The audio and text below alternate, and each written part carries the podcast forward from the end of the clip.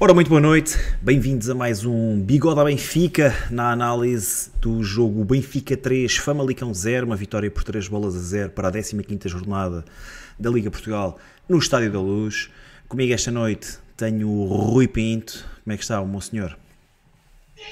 Impecável, cá estamos novamente, hoje são os dois, mas em grande, com, como sempre, como sempre. A, fechar o, a fechar o ano em beleza. Líderes à condição, não é? Sim, uh, a fazer o nosso trabalho, uh, três pontos, e a fazer pressão no, no Sporting. E, e, vamos ver como é que termina esta jornada. Pode ser que a gente ainda passe o ano em primeiro. Era, era a Serginha, Serginha no topo do bolo. Sim, era aquela. Já nem, já não, acho que já ninguém está muito à espera, mas pode haver Sporting. Pode acontecer, pode acontecer. Sim, sim, sim, sim. Boa noite aí ao pessoal do chat. Hoje não temos cá o nosso, nosso facilitador Hoje fazes tu esse trabalhinho, não, Bruno? Queres que faça eu? Pá, vou-te pedir a ti, vou-te pedir a ti, que hoje a minha voz Faz... não está grande espingarda. Então vou-te pedir a ti. Então, em, olha, em primeiro lugar, que a gente às vezes esquece sempre, mandar um abraço para quem nos vai ouvir depois no Spotify e outros agregadores de podcast. Obrigada por eh, eh nos sempre ouvirem todas as semanas. E, e dar um alô especial a quem já se juntou aqui eh, ao nosso chat. Uh, grande abraço para os bigodes Vitor Rocha, Black Metal Bro, Francisco António, João Marques, Xandroco, Nuno Batista, Terceiro Anel, abraço Joel, uh, Abulai Dabo, André Gouveia, Amândio Pereira, Nelson Marcelino e muitos outros que estão, David Martins, Alexandre Gaspar, muitos outros que estão a juntar agora. Uh, o pessoal também está a chegar ao estádio e a acabar de jantar. Uh, um grande abraço e obrigada. Aproveitar também para pedir já para irem deixando o like no episódio, mesmo o pessoal que depois nos vai ouvir mais tarde, não se esqueçam de deixar like e se nos estão a ouvir pela primeira vez ou se têm dado preguiçosos para carregar lá no botão do subscribe, eh, façam-no para nós acabarmos também o ano em grande e para chegarmos cada vez a mais benfiquistas. Olha, Benfica terminou o ano com uma vitória, não é? Como nós já sabemos, 3-0 3-0 ao Famalicão, mas quem olha para este resultado confortável, o jogo foi se calhar tudo menos confortável, ou se calhar durante muito tempo não, não foi assim. Um, nós não chegámos a fazer a antevisão do jogo, mas já sabíamos que iam haver algumas baixas, nomeadamente Otamendi e Di Maria, por, eh, um, por, um por castigo, outro por estar em, em período de férias, também é um tema que poderemos abordar um pouco mais à frente. Uh, quem é que tinhas imaginado que, seria, que seriam as substituições para, para estes jogadores, tanto para Otamendi como para Di Maria? Acho que entretanto perdi aqui o ruído da chamada. Aproveito para fazer a pergunta para o chat. Se achavam que aqui entrar Tomás Araújo, um, Tiago Gouveia e para, e para a mais recente lesão de Tankstead estavam a prever eh, Artur Cabral ou, ou tinham outros nomes em mente?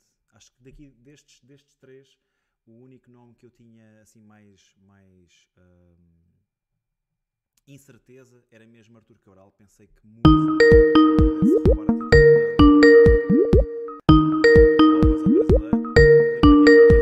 Só um segundo.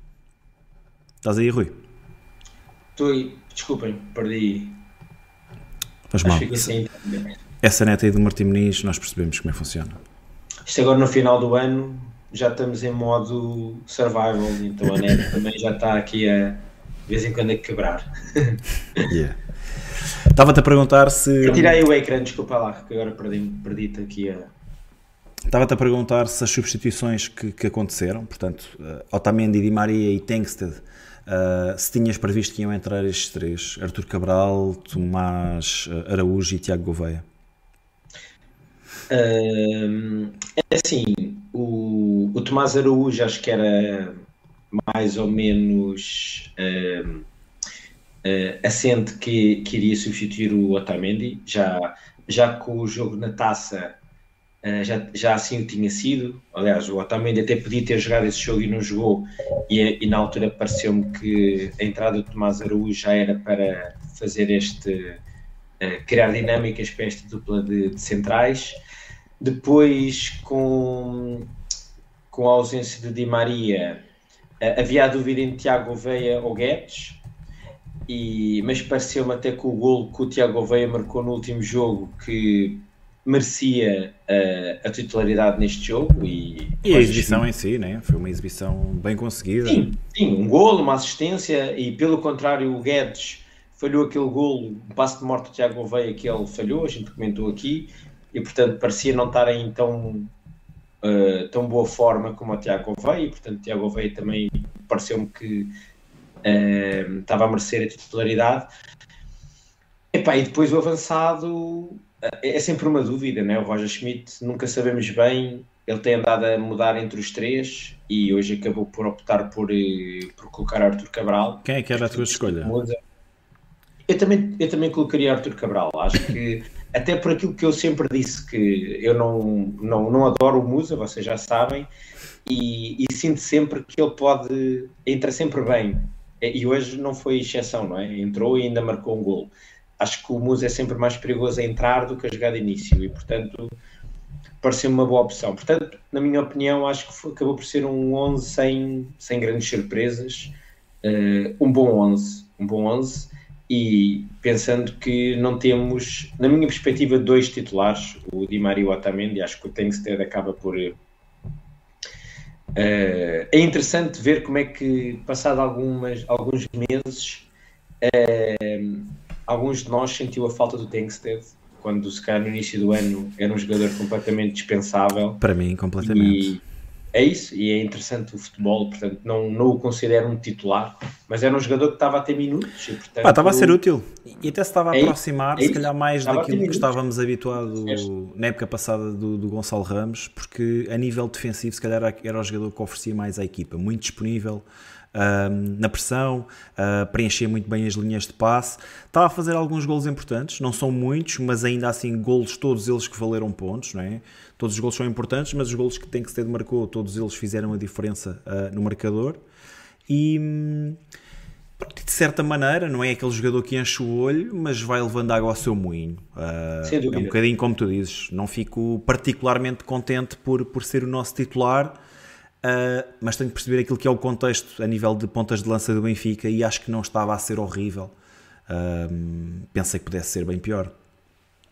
Sim, então e, e, e o que é que tu achaste do, do 11? Também Tu que és mais, és um bocadinho mais fã do que eu do Musa, ias com o Musa ou achaste bem o Arthur Cabral jogar de início? Estava, estava a dizer exatamente isso quando tu caíste. Uh, eu pessoalmente iria com Arthur Cabral, mas era a única posição que me deixava assim algumas dúvidas. Acho que não havia dúvida é. nenhuma em relação a Tomás Araújo. O Tiago Gouveia, embora se calhar se não tivesse sido o último jogo, eu diria que não seria Tiago Gouveia a pegar hoje de, de início diria o Gonçalo Guedes, mas com aquilo que foi a última exibição, penso que, que o Tiago Gouveia acabou por conquistar ali a confiança de, de Roger Schmidt. Aquilo que me deixava mais dúvidas era realmente o, o avançado, o ponta de lança. Um, mais uma vez, eu preferiria sempre Artur Cabral, um, perceberia se tivesse sido escolhido o Musa. Uh, pronto, ainda bem que acabou por acontecer desta forma. A verdade é que a sorte também acabou por sorrir ao brasileiro, acabou por se estrear a marcar com a camisola do Benfica na Liga Portugal, no Estádio da Luz, é sempre importante. Uhum. E, e, pronto, e era assim que eu também teria ido, até porque acho que, por exemplo, no caso do Tiago Gouveia, está num, está num nível eh, superior ao Gonçalo Guedes. Gonçalo Guedes vinha de algumas exibições menos conseguidas, ainda se discute muito se o jogador está a 100% para, para jogar ou não, às vezes aparenta estar a cochear, algo trapalhão, perde muitas bolas, e acho que a exibição do Tiago Gouveia justificava perfeitamente esta esta aposta. Rui Tiago Gouveia, que no arrancar da primeira parte chegou a ser um dos jogadores em destaque. Uh, acabou por ser ele a, a, desequilibrar ali do lado esquerdo. Como é que viste a, a primeira parte? Uh, bom, uma primeira parte em que o Benfica, na minha perspectiva, entrou forte a tentar uh, marcar cedo. O, o Famalicão, durante um largo período de tempo, não me recordo de, de ter aproximado da, da baliza do, do Benfica. E, e, é como tu dizes, uma primeira parte em que no início, sei lá, o primeiro quarto de hora de jogo, uh, o Gouveia acabou por estar com algum destaque. Uh, era um jogador que estava a conseguir criar ali uh, alguns desequilíbrios, mas, verdade seja dita, o Benfica também não estava a criar grandes oportunidades de golo. Estava a ser ali um jogo um pouco mastigado por parte do, do Benfica, um, até que, mais ou menos, diria eu, a, a meio da primeira parte, não, não tenho bem a noção já, uh, uma boa jogada com um desequilíbrio uh, brutal por parte do João Neves, uh, ali a criar uma disrupção na, no, no meio campo do, do Famalicão, com um grande passo para o Rafa, e Rafa acelerar, a cruzar e Cabral a marcar. Uh, não sei se te reparaste, bem que o, o, jogador do Famalicão tentou marcar na própria baliza, mas hoje chegou tarde. não hoje sei, chegou tarde já viste... E... Já viste o lance do gol, do lance do primeiro gol do sem ser no estádio? Já viste em televisão? Já vi, já vi, já vi. Grande movimentação do, do Arthur Cabral. Sim, sim, mas e também vi que o jogador do Famalicão tudo fez para tentar marcar queria, a própria não queria, baliza. Não queria deixar. Mas o Cabral marcou e uh, fiquei muito satisfeito de conseguir ver pela primeira vez um gol do Cabral ao vivo. Uh, um achievement.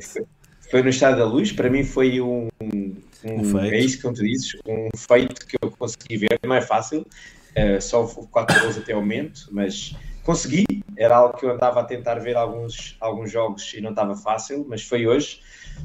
E, e pronto, e o Benfica chegou à vantagem é, com uma boa jogada coletiva, foi bem desenvolvida essa, essa, essa jogada é, e com Cabral a marcar, a justificar a titularidade e, e depois o, o resto da primeira parte acabou por se ir desenrolando Uh, também sem haver eh, muitas mais oportunidades por parte do, do Benfica, mas um Benfica que também foi controlando muito bem o jogo, uh, apesar de não criar grandes oportunidades, também não deixou ou não permitiu que o Famalicão uh, se aproximasse da, da baliza de Turbine e portanto o Benfica chegou ao intervalo com um zero, com uma exibição, eu diria eu, confortável, segura, uh, a lembrar um pouco alguns jogos do ano passado, em que o Benfica era capaz de marcar e dava-nos alguma tranquilidade em termos defensivos. O Benfica não permitiu,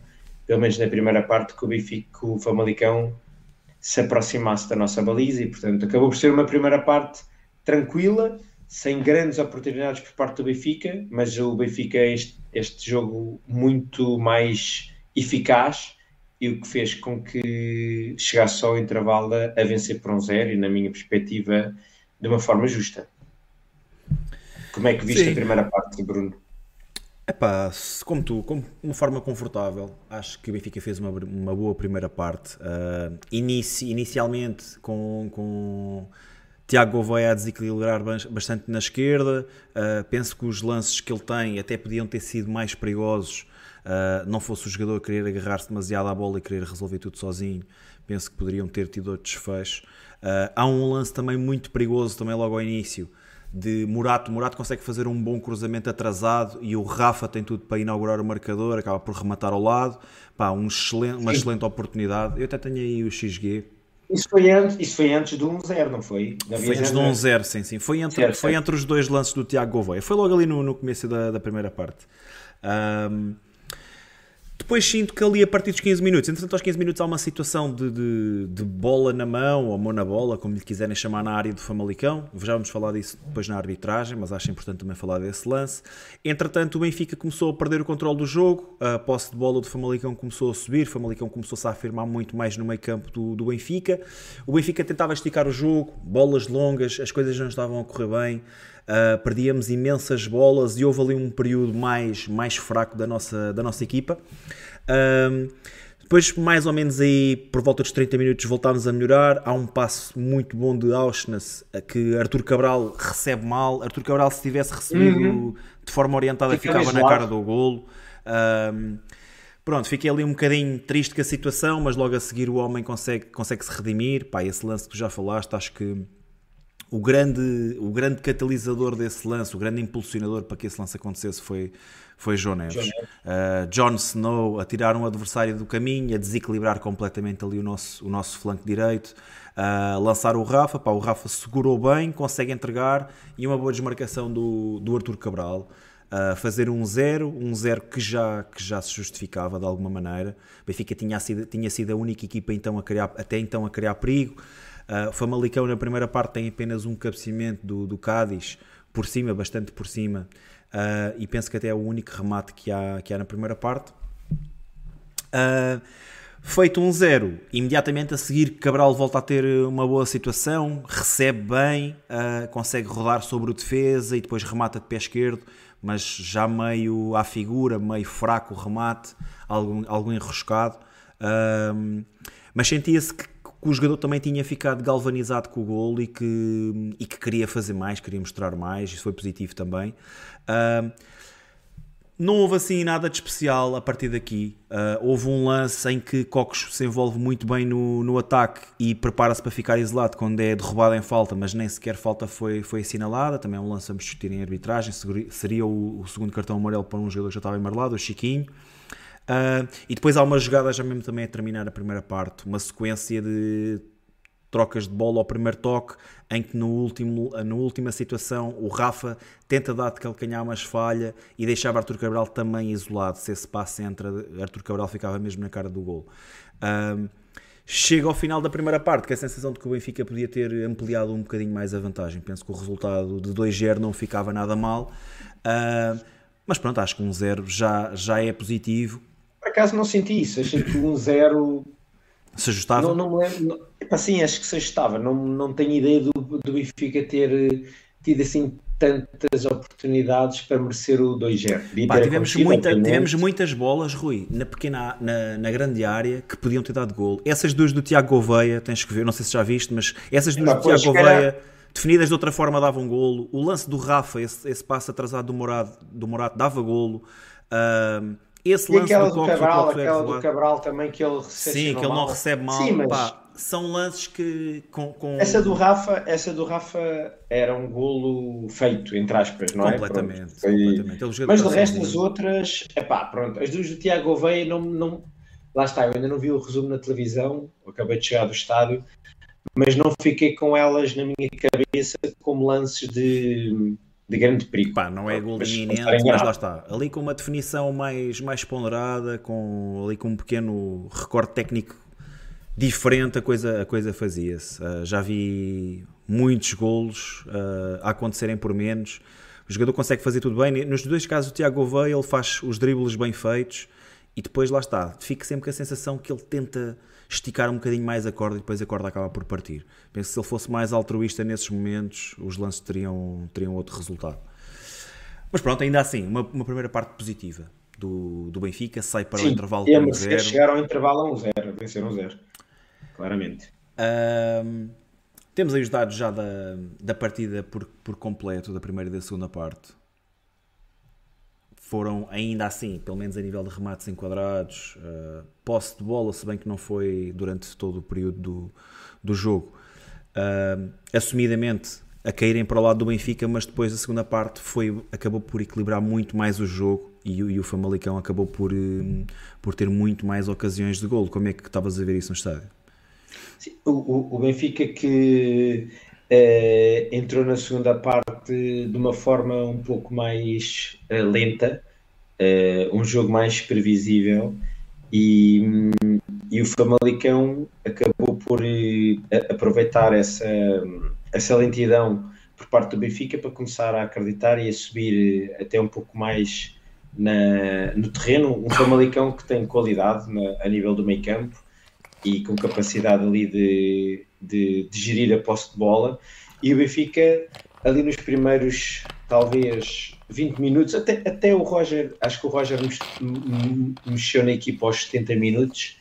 Aí, até aos 70 minutos, acho que o Benfica perdeu o controle do jogo e, a certa altura, uh, sentia-se no estádio que o Famalicão podia estar a marcar a qualquer momento. Uh, houve ali uma ou duas situações em que o Turbine teve muito bem. Uh, mais uma outra situação de fora de jogo assinalado que podia também ter dado gol, jogadas de muito, de muito perigo, de bo boas jogadas coletivas do Famalicão uh, que acabaram por ficar anuladas por fora de jogo. e ali até à, à substituição, até às substituições, o Benfica não estava nada confortável no jogo E, Acho que a determinada altura chegou a dar a sensação que o Famalicão estaria mais próximo do empate do que o Benfica sim, de ampliar, sim. não?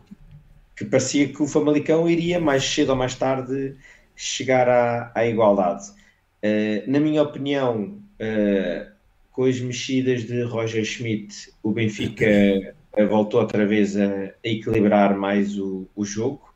Algumas delas forçadas, né?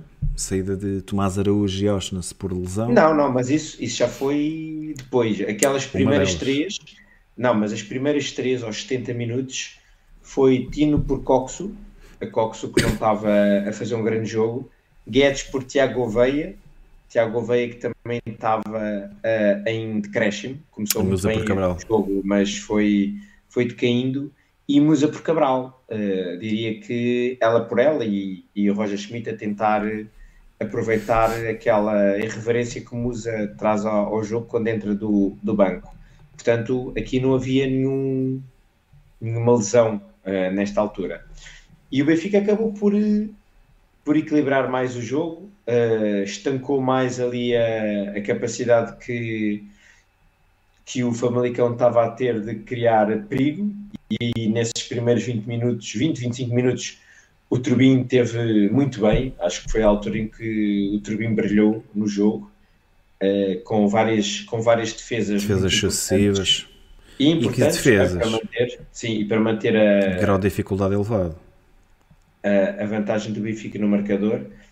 E hum, depois, entretanto, aconteceram estas substituições que tu disseste, principalmente devido à lesão de Orsnes, que pela primeira vez não completou um jogo do, do Benfica. Ele era, ele era totalista até, até, Olha, este, até pop quiz. Pop quiz. À entrada para este jogo havia dois, dois jogadores do Benfica que tinham a totalidade dos 90 minutos, uh, dos 90 não, de todos os minutos até, até agora. Sabes quem são? Já percebi que um, um deles sabes. Era o Orsnes. O Orsnes e, e Diria João Mário? Rafa. Rafa, ok, ok. Rafa e Oshness têm a totalidade dos, dos minutos. Agora, só, agora, só, agora só o Rafa. Agora, agora só o Rafa. Yeah. Olha, boa. Pois eu sabia que o António Silva já tinha, já tinha ficado fora por castigo e, portanto, uh, como o João Mário também joga sempre, estava aí com essa dúvida. Mas, mas pronto, o Benfica conseguiu aguentar o jogo, pois Orsnes acabou por ter que sair e houve aqui uma, uma teve que haver aqui uma gestão do, da, da defesa do Benfica com, com a saída uh, numa primeira fase de Tomás Araújo ali a jogar no, no Tomás Araújo uh, não, primeiro saiu o lateral direito, o Orsnes, pois foi o Jurasek e foi o Tomás Aruz para a direita, exatamente. E depois o Tomás também queixou-se, também saiu para entrar o Gustavo, nem sei o último nome dele, Marques, né? Gustavo Marques. E pronto, e quando, e quando o Famalicão continuava ali a tentar uh, chegar ao, ao gol do empate, o Benfica numa, numa jogada de transição uh, a conseguir envolver muito bem o, toda o, o nosso, o nosso meio campo ofensivo e com Guedes, penso eu, a acabar por assistir Rafa que, que, fez o, o 2-0, um gol importante que acabou por dar ali. Foi Musa que passou? Ok. Outra Musa.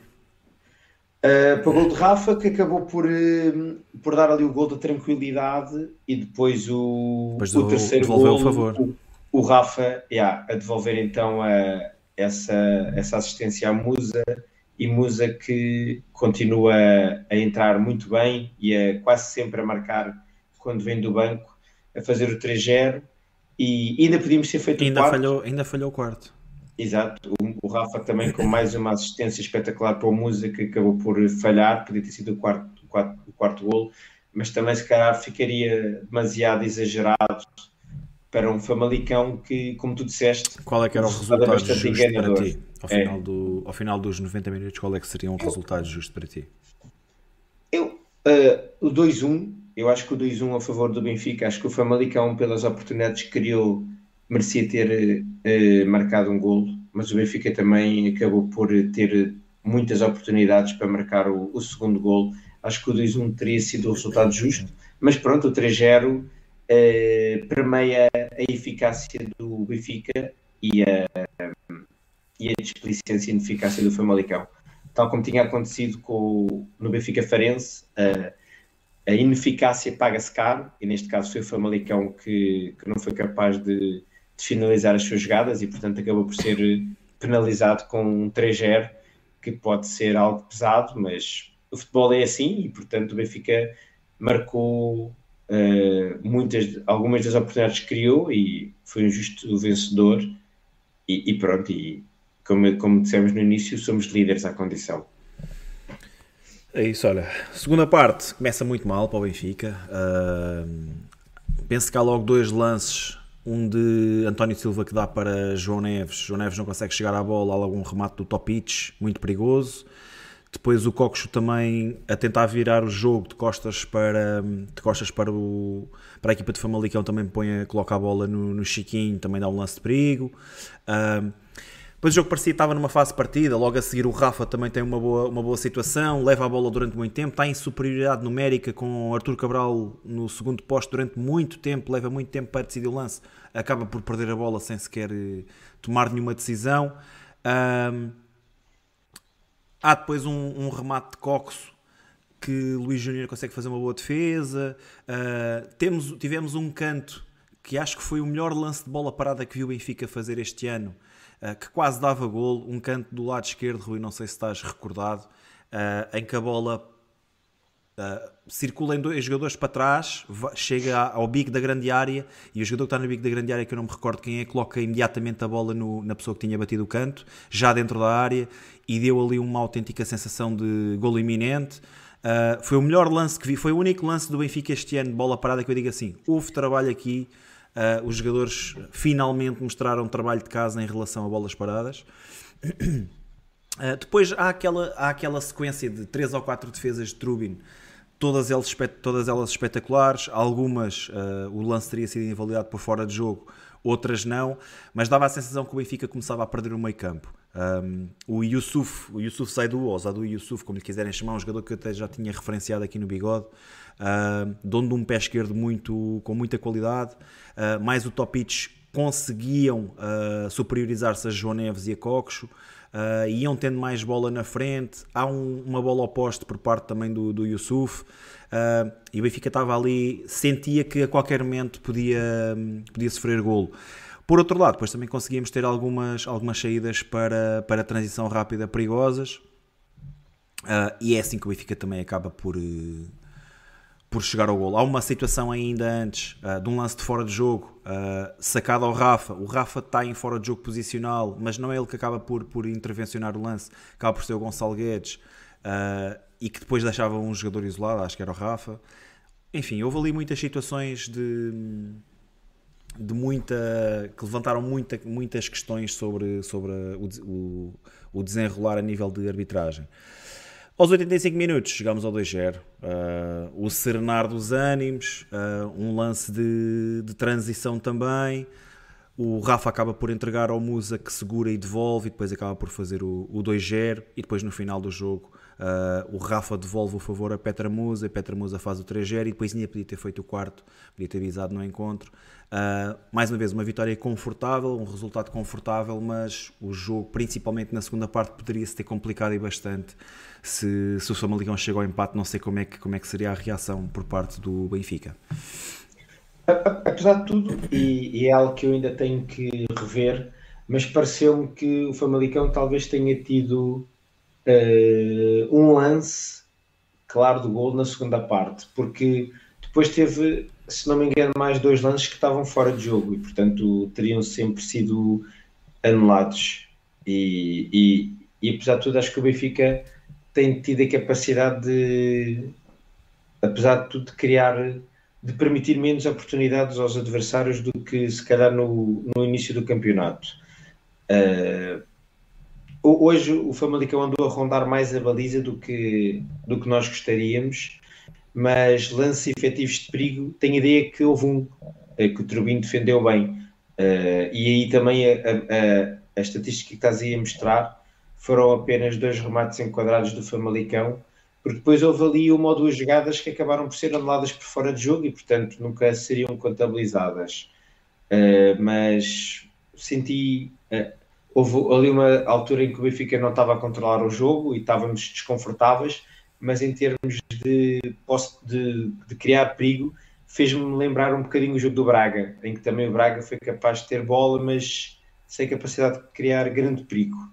Um, e isso agrada-me, a capacidade que o Benfica está a ter de, de não sofrer golos. Uh, já em Braga não tínhamos ferido, hoje outra vez mais uma clean sheet e, e, pronto, e ficamos sempre mais, mais próximos de ganhar quando não sofremos golos. Deixa-me dizer-te que o Famalicão, desde, desde que vem ao Estádio da Luz, já desde a década de, de 80, que não marca qualquer golo uh, para o campeonato. E espero que assim continue durante muitos Sim, anos. Embora, embora há dois anos atrás tenham roubado pontos ao Benfica na Luz, tenha ficado 0-0. 0-0. Olha, o que é que votaste aí na exibição? O que, é que, te, o que é que achaste da exibição hoje? Eu achei uma exibição boa. Acho que o Benfica se apresentou bem Uh, nesta fase é cada vez mais importante alcançarmos os três pontos. Acho que o Benfica acabou por, tirando ali, se calhar ali os primeiros 15 minutos da segunda parte, em que o Benfica não, não controlou o jogo, em que o Famalicão esteve mais próximo da nossa área, o resto da partida acho que o Benfica acabou por eh, controlar e ir criando eh, algumas jogadas, e mesmo aí os expected goals assim o mostram, fomos sempre uh, sendo capazes de ir ameaçando a beleza do, do Famalicão. E portanto eu, eu gostei da exibição de uma forma geral da, exibição do Benfica acho que foi merecedora dos três pontos e, e ainda por cima há, há, que relembrar que estávamos sem Otamendi, sem Di Maria são jogadores importantes na, na, no coletivo do, do Benfica e o Benfica não se ressentiu disso e foi capaz de apresentar um futebol a, a, a bastante espaço agradável. E portanto um, fiquei satisfeito com a exibição. Acho que foi um, um, um jogo bem conseguido por parte do Benfica. Olha, eu, eu votaria um, um, patamar abaixo, votaria razoável, uh, porque acho que foi boa a espaços, sem dúvida. Tivemos ali momentos de bom futebol, mas depois também contrastou bastante com, com muita insegurança em determinados períodos, nomeadamente no início da, da segunda parte, depois a meio da segunda parte. Tivemos ali períodos mesmo muito, muito negros que podiam, podíamos ter sofrido facilmente golo. Uh, daí, daí, fazendo aqui um equilíbrio para uma exibição razoável. Ah, diria até confortável, porque hum, esteve longe de ser um jogo fácil, estiveram muito longe de serem três pontos tranquilos. Uh, a verdade é que vencemos, números muito, muito bons, 3-0 é sempre uma derrota folgada, mas, mas a exibição uh, deixa-me sempre ali um bocadinho lá está, eram coisas que não, não vias acontecer o ano passado. O Benfica o ano passado tinha o domínio absoluto. Um bocadinho é exemplo daquilo que foi a primeira parte. O Benfica na primeira parte não concedeu praticamente nada ao Famalicão. Né? Olhamos aqui para o gráfico de XG, o Famalicão tem muito pouco, deve ter abaixo do 0.3 na primeira parte. Um, depois na segunda parte tem ali lances que efetivamente podiam ter dado gol e a espaço o Benfica teve muita dificuldade para para conseguir segurar o Famalicão. Um, momento do jogo. Queria, a, malta, antes, que, a malta o que é que fecha aí a sondagem? É isso, antes, de, antes de lançar o momento do jogo, deixa-me só ver o que, é que, o que é que o pessoal votou. Hum. Então, 48% deu razoável, 44% deu boa, 3% muito boa e apenas 2% fraca má. Portanto, 92%, ou, sim, 92% divididos aqui entre o razoável e o boa. Interessante. Pois, acaba, acaba por refletir também aqui a nossa divisão. Acho que a malta mais exigente do que outra. Achou uns melhor, outros mais razoável. Mas, mas acho que no geral, eh, acho que o Benfica acabou por estar bem na partida Sim, e... sim, acho, acho que o Benfica sai por cima e haver um vencedor, acho que seria o Benfica. É, uh, nunca teve. Mas lá nunca, está, se a meio da segunda parte sentes que a equipa adversária está próxima de empatar o jogo e que se calhar até já, já justificava, e, e, essa é a minha convicção. Acho, acho que houve ali uma fase em que o Famalicão já justificava o golo e seria o golo do empate. Pronto, depois, depois acabas por não saber se o Famalicão marca como é que o Benfica vai reagir, não é? Sim, mas é, é, verdade, foi ali um quarto de hora, 20 minutos talvez, que o, o Benfica não estava a controlar o jogo, não estava, não estava confortável no, na partida. Mas, mas acho que o Benfica depois uh, voltou a equilibrar-se e, e acabou por partir para 70 minutos de uma forma geral bastante positivos. Mas houve ali uma fase que não, não tivemos bem, isso é verdade. Olha, o, o, meu momento do jogo, e aproveito também para lançar aí a questão ao chat. Uh, manifestem-se, já temos aqui o Francisco António a falar do seu momento do jogo, eu também já o vou ler. Para mim, o momento do jogo foi o, o lance do 2-0, o lance de Rafa. Até então, o momento do jogo teria sido aquele desequilíbrio de, de João Neves para o lance de 1-0. Uh, ah, com o gol de Rafa, pá, acabou por ser o gol da tranquilidade e acho que o jogo ficou decidido ali. Portanto, para mim foi o gol de Rafa. Para ti, Rui. Uh, eu votei no gol do Cabral, não foi? Arthur Cabral, exatamente. Isso. Uh, votei no gol do Cabral por, uh, por ter uh, aberto uh, as portas à vitória. Era um jogo que era mais complicado do que se poderia prever. O Famalicão é uma equipa chata, tem boas individualidades, um bom coletivo. E, e o gol do Cabral, para mim, foi importante por dois motivos. Primeiro, a jogada em si, é com, se formos rever a televisão, a capacidade que o João Neves teve para se libertar da sua marcação direta de forma super inteligente e com uma classe brutal, depois a meter de trivela na desmarcação para Rafa. A Rafa que uh, nessas situações acho que é um dos melhores jogadores do mundo, com espaço a acelerar, uh, controlar a bola e a acelerar, a levantar a cabeça e a cruzar de forma venenosa. E Cabral que acho que tem vindo nos últimos tempos a esforçar-se muito para conseguir marcar golos, a, aparecer muito bem, como tu disseste, Bruno, numa boa desmarcação, uma boa movimentação de Cabral. Boa leitura do lance mesmo.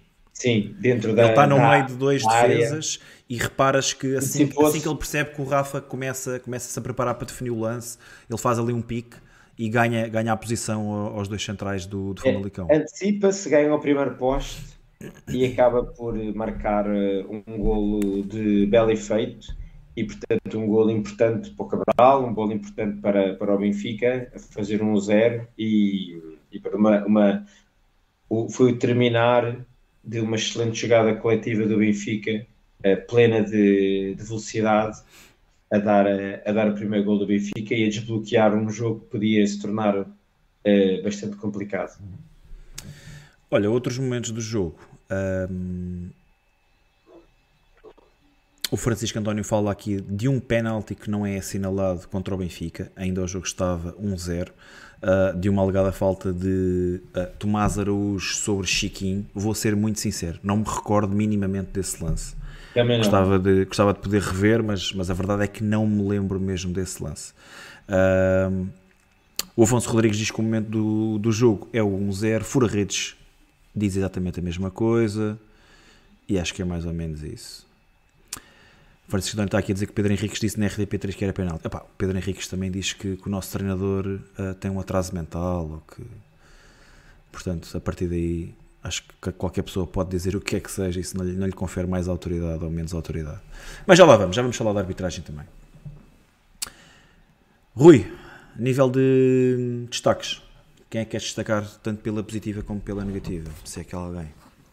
Uh, sim, pela, pela positiva queria destacar Trubin, uh, uma vez mais uh, das poucas vezes que teve que, que estar presente uh, não, não vacilou e quer as bolas válidas, quer aquelas em fora de jogo, o Turbino defendeu-as todas, portanto não houve nenhum golo anulado ao Famalicão. O Turbino acabou sempre por estar bem a fazer a mancha e estar presente na, na baliza. Teve ali sorte num, em que ele desviou a bola com o olhar para o poste, um remate excelente um jogador do Famalicão que acabou por ir ao poste. Depois, dar também uma nota positiva ao Tomás Araújo. Sinto sempre que ele entra e parece que já joga há muitos jogos como titular do Benfica, ao lado do António Silva. Não, hoje, uma vez mais, não notei qualquer falta do Otamendi, para ser honesto. António Silva e Tomás Araújo muito bem uh, na, zona, na zona central. Uh, depois, dar também um destaque positivo a João Neves. Hoje esteve outra vez em grande plano. João Neves é aquele jogador que consegue muito bem equilibrar a equipa no meio campo e, e, e muitas vezes criar a, o passo de ruptura para, para, o nosso, para, para os nossos jogadores da frente. Depois, uh, Arthur, dar-lhe uma nota especial, acima de tudo, pela capacidade que ele teve de marcar o primeiro gol, um gol importante, e a ver se, se ele também se liberta da pressão que tem dado em torno dele de, de não conseguir marcar golos, e portanto, Arthur Cabral a, a, estar muito bem naquele momento em que os pontas têm que dizer presente e Arthur não falhar. E, e, e, depois deixei para o fim, para mim, a nota de maior destaque, Rafa, uh, com duas assistências e um golo, e ainda mais uma ou duas assistências que os seus colegas não foram capazes de marcar, e portanto, um, um jogo em que Rafa teve muito presente, uh, muito importante a criar os principais desequilíbrios junto à defesa do Famalicão, e esse é, na minha opinião, o, o, o principal protagonista nesta vitória por 3 do Benfica. Olha, estou muito alinhado aí contigo. Acho que Trubin começa a ser cada vez mais uh, uma nota de destaque e, e uma grande mais-valia que nós temos no nosso, no nosso plantel. Uh, neste caso, no, no 11, né, dentro de campo. Peço desculpa. Uh, Trubin vai sucessivamente, jogo após jogo, mostrando que afinal havia lances que, que eram defensáveis. Uh, com maior uh, grau de dificuldade, com defesas com maior grau de dificuldade, ainda assim, a verdade é que este homem vai defendendo lances que, que não seriam defensáveis por, por muitos outros guarda-redes, e isso transmite-me uma confiança enorme. Uh, há um lance que também era fora de jogo, mas parece uma bola completamente absurda da parte de Trubi, numa defesa brutalíssima. Uh, o jogador já estava isolado, atira-lhe a bola para, para o ângulo contrário e ele vai lá buscar a bola. Pá, brutal. Uh, a presença que este homem já começa a ter na baliza encarnada. Uh, está cá há seis meses, ainda não é titular há seis meses, mas as exibições que já, que já vai fazendo já justificam muita coisa e seguramente que já vão valendo pontos ou em algumas situações a baliza inviolada. Uh, gostei da dupla de centrais, gostei mais de Tomás Araújo. Uh, sinto que ainda não está confortável, ainda não está a 100%. Isso vai-se ganhando de, de, jogo para jogo, mas a verdade é que Tomás Araújo aparenta uh, estar sempre muito calmo, muito tranquilo, sai a jogar eh, de forma muito serena é muito rápido a soltar a bola e normalmente quando o faz uh, é queimar linhas de pressão, joga sempre certo.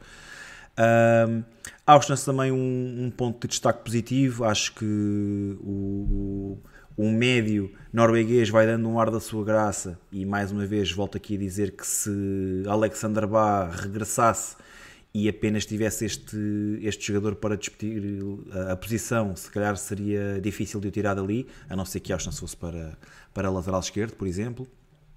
E por falar em lateral esquerdo, vou dizer que Murato se calhar é o, é o elemento estranho nesta equipa neste momento. Uh, não que tenha estado mal hoje, nada, nada disso, não comprometeu, mas a verdade é que depois acaba por não, não fazer também não se equilibra, um... não é? Exato, acaba por não, por não trazer nada ao futebol do Benfica e o futebol do Benfica depende muito dos laterais, depende muito da envolvência dos laterais no ataque.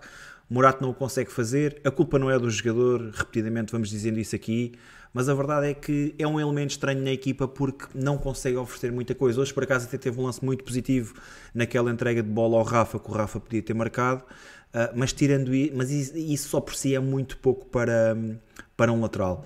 Uh, no meio campo, João Neves para mim seria o, para mim acho que foi o melhor em campo.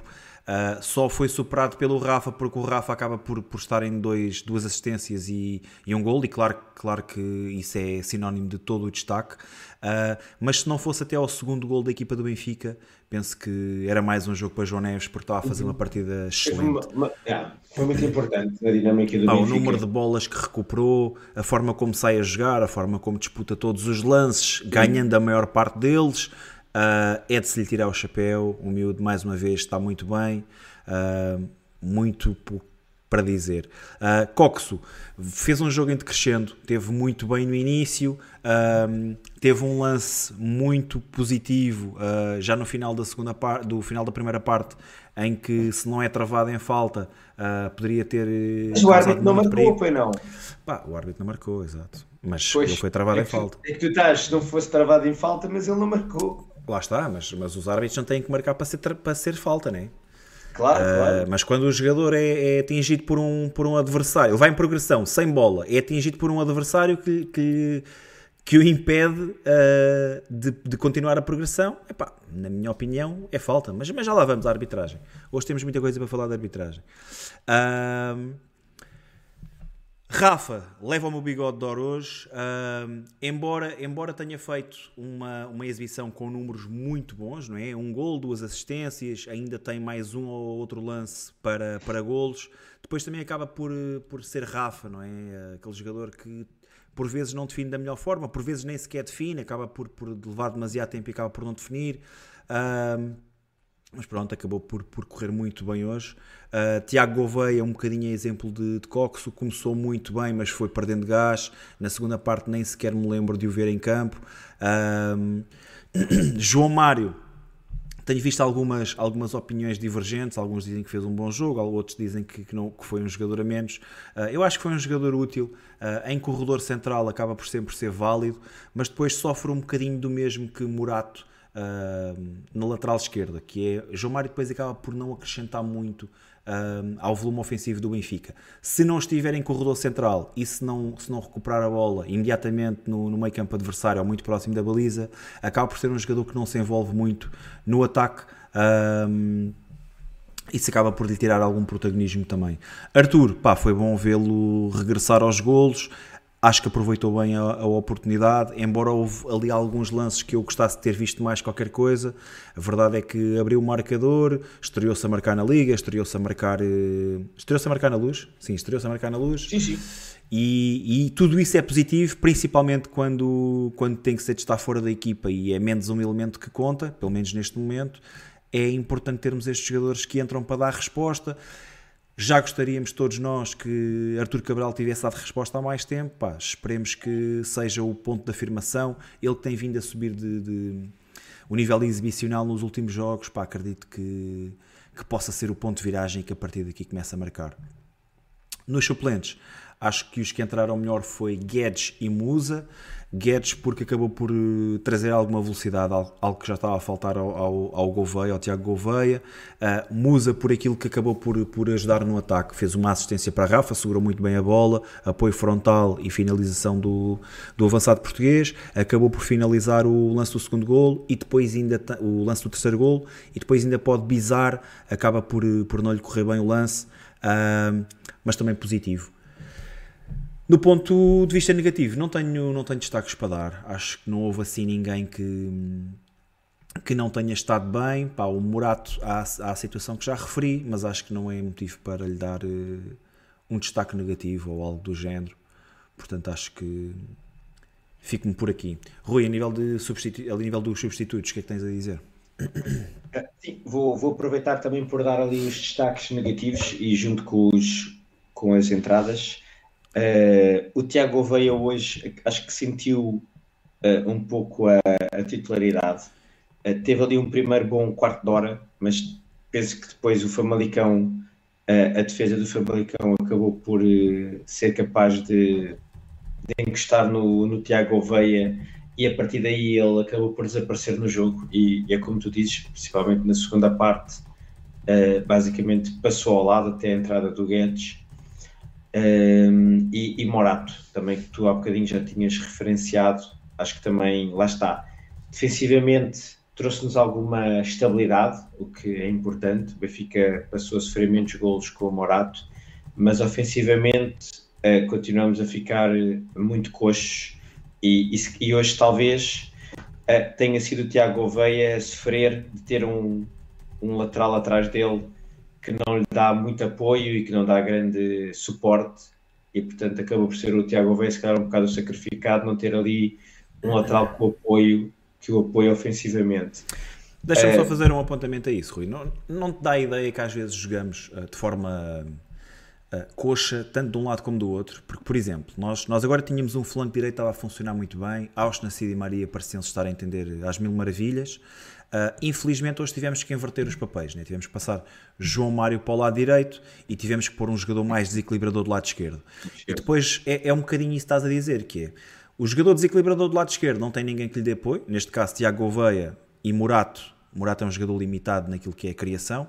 Uh, e depois do outro lado temos um, um, um, lateral com mais propensão ofensiva, no caso de Auschwitz, mas depois o João Mário não é esse tipo de jogador. E parece que a equipa fica ali num, num bambolê que não vai nem vem. Não sei se percebe se, se estou a passar bem a mensagem. Sim, sim, sim. Uh, hoje hoje o, uh, o, lado direito do Benfica uh, não teve tão explosivo sem Di Maria. mas lá está, também parte muito da, das características, por um lado, do João Mário, que não é um jogador tão desequilibrador como o Di Maria, e, e também o Orsnes, que não é tão incisivo quando, quando não tem alguém como Di Maria na sua frente. Portanto, acabou por ficarem os dois ali em vá, banho-maria. Do outro lado, o Morato que não sobe e temos um Tiago Oveia que também precisa de alguém que se calhar o, lhe dê mais bola e lhe dê mais possibilidades de desequilibrar. E, e, pronto, e, e, acho que acabamos por uh, hoje estar mais uh, frágeis em, em ambas as, as alas. E, e, na minha opinião, tem sido esse o grande problema do Benfica uh, eh, 23-24. Uh, pronto, depois discordo um bocado contigo. Não, não gostei muito. O Guedes está tá muito em fora de forma. Não, não tem entrado bem. Uh, apesar de acho, acho que hoje entrou bem. Assim, está, no lance, está no lance do segundo lance do gol. Sim, mas ele entrou aos 70 minutos e basicamente até lá não me lembro de nada dele. Uh, foi capaz de fazer ali aquele desequilíbrio, é verdade. Tem esse lance que eu te falei do fora de jogo, que é ele que ganha a bola no ar, um fora de jogo posicional que é tirado ao, ao Rafa e que depois o, o lance é anulado e, e, esse lance não tinha nada para ser anulado e, aí, e o Guedes ganha esse lance. Eu concordo contigo, eu acho ainda Sim, estava, mas... agora, estava a falar agora aqui no chat com, com o Luís. Uh, eu, eu, eu, tu recordas disto até porque eu não era grande, grande fã do empréstimo de Gonçalo Guedes. E eu, pelo por causa da história das lesões, por causa sim, da história sim, sim. das lesões, de não sabermos quando é que regressava, em que, em que situações é que regressava, etc. Um, e acho que ele não tem entrado bem, mas acho que hoje até, epá, não foi um, não fez um jogão, nada, nada, nada por aí além, mas acho que veio trazer alguma coisa que o Gonçalo Gouveia, que o Tiago Gouveia já não estava a dar, percebes? Um, e é um bocadinho por aí o, o Gonçalo Guedes acho que tem qualidade suficiente para, mesmo não estando a 100%, conseguir sempre criar eh, alguns desequilíbrios quando está em campo. Uh, mas não, não é o Guedes que eu, que eu ambicionava, não é? Acho que é um jogador que está em modo sofrível, uh, mas lá está, apesar de tudo, com a qualidade que tem, é sempre capaz de uma vez por jogo, conseguir ali criar algo que, que possa criar algum desequilíbrio na, na defensiva contrária. Um, e depois, pá, os outros jogadores que entraram, destacar o Musa, uh, sempre pelo mesmo motivo, que é um motivo muito, muito bom, que é ele entra e, e marca. Uh, foi pena hoje não ter marcado uh, dois golos, porque marcou primeiro e, e devia, tinha a obrigação de marcar aquele segundo gol em mais uma assistência do Rafa. Ainda fez uma, ele próprio uma assistência para o Rafa, portanto um gol e uma assistência, e portanto o Rafa em 20 minutos que teve em campo, 20, 25 minutos, a marcar um golo, a ter uma assistência, podia ter marcado dois, e portanto muito bem no jogo, portanto uma boa entrada do, do Musa, e depois os outros que entraram, o Tino acabou por ajudar ali a, equilibrar o meio campo uh, e até a dificultar aquela capacidade que o Famalicão estava a ter de ter muita posse de bola. Tino já sabemos que é um recuperador de bola inato. E depois os dois laterais, o Jurasek não, não teve tempo para se destacar, nem pela positiva nem pela negativa. E depois finalizar aqui a, a estreia do Gustavo Marques, uh, com a camisola principal do Benfica, um jogador que eu, sou honesto, nunca tinha ouvido falar, não era um jogador que tivesse no meu radar. Uh, pelo que eu percebi do que tive-me a informar, ele é central, de raiz, Emprestado. e portanto uh, é um jogador que acabou, consegue se estrear na equipa principal adaptado, e portanto até ele teve que ir parar a, ali à, à já famosa lateral direita do Benfica. Uh, mas pronto, teve poucos Não, ido minutos. lateral esquerdo já não- não foi mal. mal. Não me recordo também dele ter tido assim um lance, eh, quer pela positiva, quer pela negativa. Diria que, olha, foi bom não ter dado por ele em campo. Eh, mas, mas pronto, acabou por ser lançado um bocado aos lobos, uma estreia, mas não comprometeu. Bem, vou deixar aí um bocadinho mais uh, de- da sondagem rolar, a sondagem para Bigode de Orra, acabei por uh, fazê-lo já muito tardiamente. Para nós, foi o Senhor 300, Rafa, que hoje fez o seu jogo número 300 pelo Benfica, uh, com um golo e duas assistências, pá, que fossem todos assim. Sim. Um, o que é que tens a dizer, Rui, aí do homem? Olha, Rafa, eh, deixa-me deixa só acrescentar. Rafa que no final do jogo disse Uhum. que ia ter saudades disto, de festejar com os seus colegas. Sim, é- até era, queria lançar aqui para, para o nosso debate esse, esse tópico que é o Rafa hoje que eh, teve mais um jogo de muito competente, um golo e duas assistências, eh, e podia ter, podia ter marcado mais um, aquele lance que tu disseste do passo atrasado do Orsnes, e mais uma assistência para Musa eh, ali de bandeja que, que Musa não, não, não concretizou. Não. Ainda podia ter sido números mais exuberantes por parte do Rafa. E, e o que eu queria aqui falar contigo é eh, esta questão de o Rafa aparentemente está em final de contrato, eh, vai, vai sair eh, no final da época e, e até que ponto é que eh, não- o Rafa não vai entrar rapidamente naquela categoria, Bruno, do pessoal que nos viu o programa da quarta-feira, que não é tão mau como diziam, que é muita malta a malhar no Rafa, mas Qual é a tua opinião sobre a carreira do Rafa no Benfica? Assim, Eu- de forma eu acho- rápida, não é preciso estarmos eu aqui acho que o grandes... Rafa eu acho que o Rafa teve uma, uma passagem muito importante pelo Benfica. É um jogador que tem números, uma vez mais, muito interessantes, quer em termos de golos, quer em termos de assistências. Uh, sabemos todos que não tem muitas vezes aquela, aquele fardo finalizador, mas o, o que eu deixo aqui para todos pensarmos é se ele marcasse metade das oportunidades que criava, já com os números que ele tem, imaginem hum, como é que Há ele quanto, acabava há em quanto é que ele já tinha saído? E há quanto, há quanto E- tempo é que ele já tinha saído do Benfica, sim, né? Há quanto tempo é que tinha saído? É porque o Rafa, eu, eu tenho a ideia que no início do ano fiz um, um tweet até que ele nos últimos três anos marca sempre mais de 20 golos por época no Benfica. Uh, e, e pronto, está bem que ele agora tem beneficiado de estar a jogar em segundo ponta de lança, mas são golos, mas são números extraordinários por parte do Rafa. Uh, e um Rafa que 300, 300 jogos já é um número assinalável. E, e eu não sei, Bruno, e, e passo-te a palavra, se nós para o ano o Rafa não vai ser o, o Grimaldo deste ano e que vamos ainda todos sentir muita falta do, do Rafa eh, no plantel do Benfica, quando ao dia de hoje muitos de nós dizem que eh, adeus e vai-te embora e já não fazes cá falta e já estás a mais e eh, já chega. Eh, o que é que tu achas disso?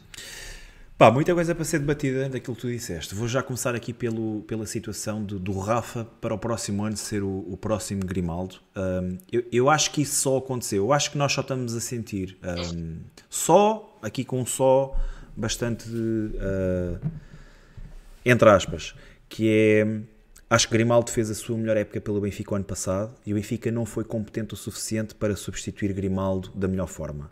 Acho que o Benfica uhum. não preparou minimamente bem uh, o substituto para Alex Grimaldo.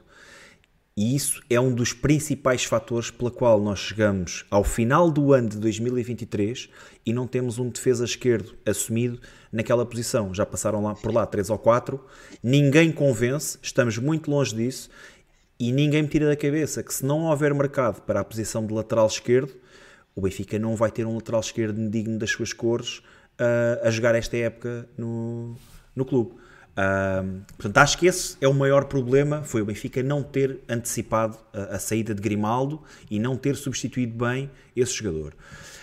Acho que se Rafa sair no próximo ano, ou no final deste ano, uh, e se for bem substituído, como tudo aponta que, que poderá ser, pá, não vejo qual é, qual é que é o problema. Oh, Os clubes Deixa-me têm... só, deixa só aqui de ler dois, dois comentários do, do, do chat. Uh, o André Cardoso diz: Muito mal vai o Benfica se sentirmos falta do Rafa.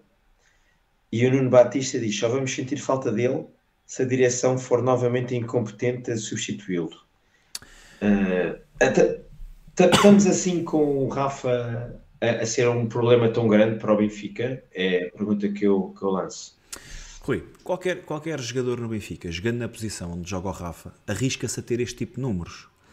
Uh, e não me interpretes mal, nem tu nem ninguém que está, que está a ouvir o programa ou que irá ouvir o programa no, no futuro. Uh, eu gosto do jogador Rafa, eu acho que o Rafa tem números muito porreiros no Benfica, tem números muito agradáveis no Benfica. Foi importante em, em algumas épocas, foi muito importante na época de Bruno Lage, foi importante no Tetra.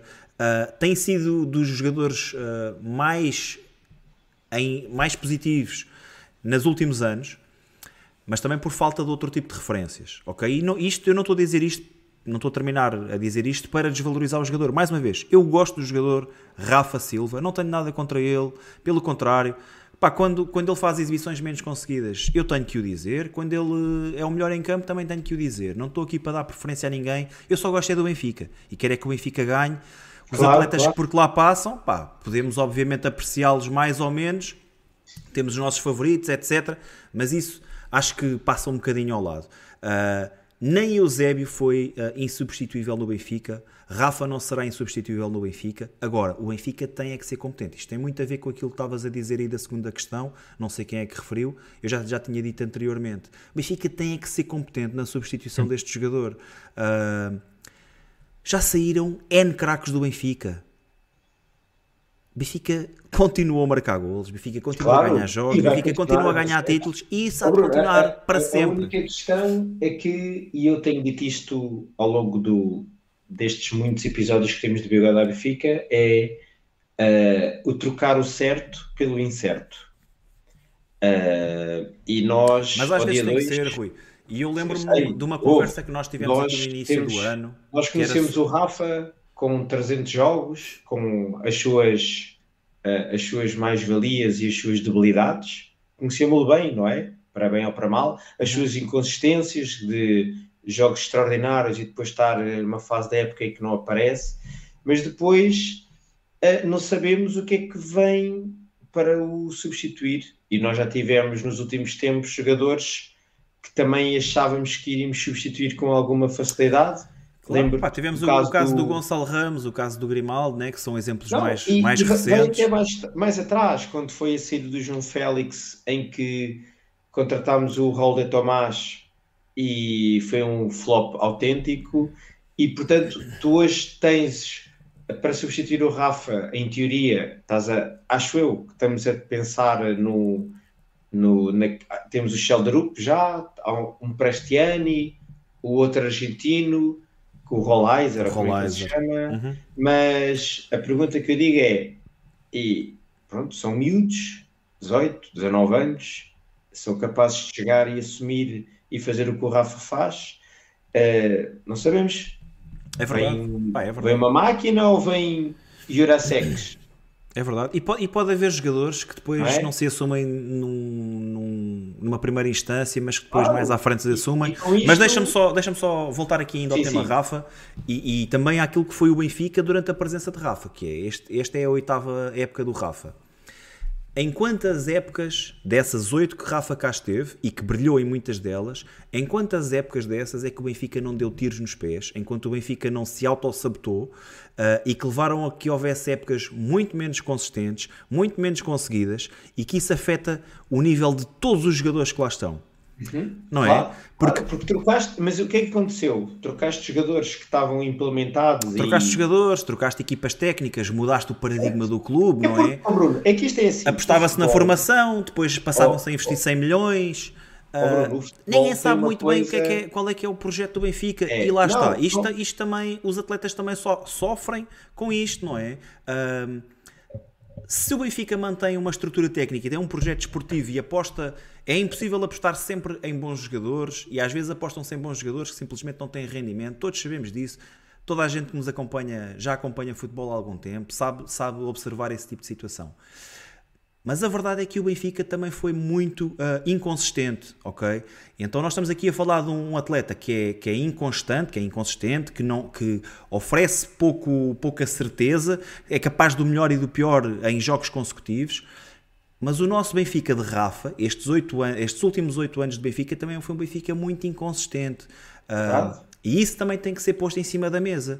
Uh, o que é que seria, se calhar, de Rafa se o Benfica tem tido uma estrutura forte uh, e que contratava melhor e que contratava mais de forma mais acertada? Uh, pá, tudo isso acho que são temas importantes para o debate. E nada, nada disso ajudaria o Rafa a decidir em campo. mas ainda assim, Rafa é um jogador que tem números muito aceitáveis para o Benfica. Sabemos todos que se ele marcasse as oportunidades todas que tem, já não estava no Benfica se calhar há muito tempo e tudo isso. Ainda assim, pesando tudo nos pratos da balança, eu acho que Rafa foi um ativo positivo no Benfica. É um jogador que eu gostei de ver jogar, festejei muito os seus golos, lembro-me de golos importantíssimos de Rafa, lembro-me de assistências importantíssimas de Rafa. Um, mas como estavas como a dizer há bocado, eu depois ia, ia acabar, ia, ia terminar, eu acho que os jogadores todos têm um ciclo e eu no início da época diz, diria que teria renovado com o Rafa se fosse pelos mesmos valores. Hoje, se calhar, diria que se calhar está na hora de deixar ir Rafa.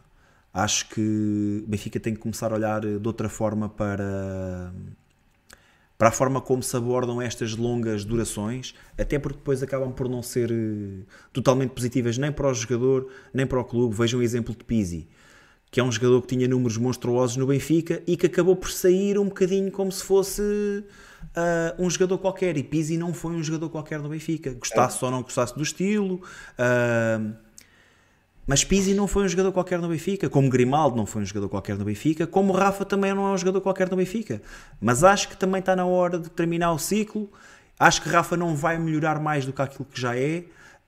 Um, pá, e o Benfica tem que saber, tem que saber dizer adeus e tem que saber encerrar estes ciclos e o que não falta são atletas de qualidade que o Benfica pode contratar e que podem ajudar o Benfica a, a conquistar títulos. É isso que nós queremos. Pessoal com fome. Bruno, o que eu sinto, e se calhar já tem a ver também com, com o facto de já da minha idade e de já ter eh, vivido muitos, muitos anos de Benfica, cada vez mais prefiro uh, manter jogadores que já provaram uh, ter, ter impacto no Benfica do que andar com aquela vertigem de contratar cromos novos. Porque o que eu tenho visto nos últimos anos é que temos, temos uh, ficado sempre mais fracos quando contratamos uh, jogadores por troca de outros que já, já deram muito. É que, é que isto é um bocado ingrato, que é, nós temos uns jogadores em que nós ficamos muito chateados por eles saírem rápidos demais e dizemos que uh, não pode ser e vendemos os jogadores todos rápidos e eles querem se ir embora e são os bandidos e estão-se a cagar para o Benfica e depois outros que já deram muito ao Benfica somos nós os adeptos que começamos a, a entre aspas a cuspir entre aspas no prato e é uma merda e já não vale nada e tem que vir outro e este já deu o que tinha a dar e está na hora de o mandar embora Pá, futebol, e, futebol é o momento Rui, né? e, e quando o momento não está bem uh, essas vacas sagradas uh, não, são, são imediatamente é, colocadas para nós também metermos a mão na consciência quando também uh, somos os primeiros a querer mandar alguns jogadores com muitos anos de casa embora e, outro, e ficar muito indignados quando outros querem se ir embora à primeira oportunidade.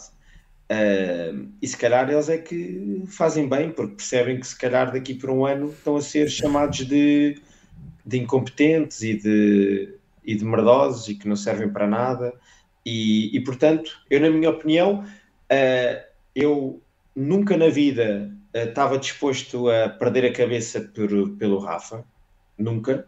E é isso, desde o primeiro episódio deste ano, desta temporada no Bigada Benfica, que digo que uh, o Benfica não deve de uh, gastar nada mais a mais para, para uh, renovar com o Rafa. Agora, se me dissessem que o Rafa estava disposto a, a, com as mesmas condições a ficar mais algum tempo, ah, eu aceitava isso.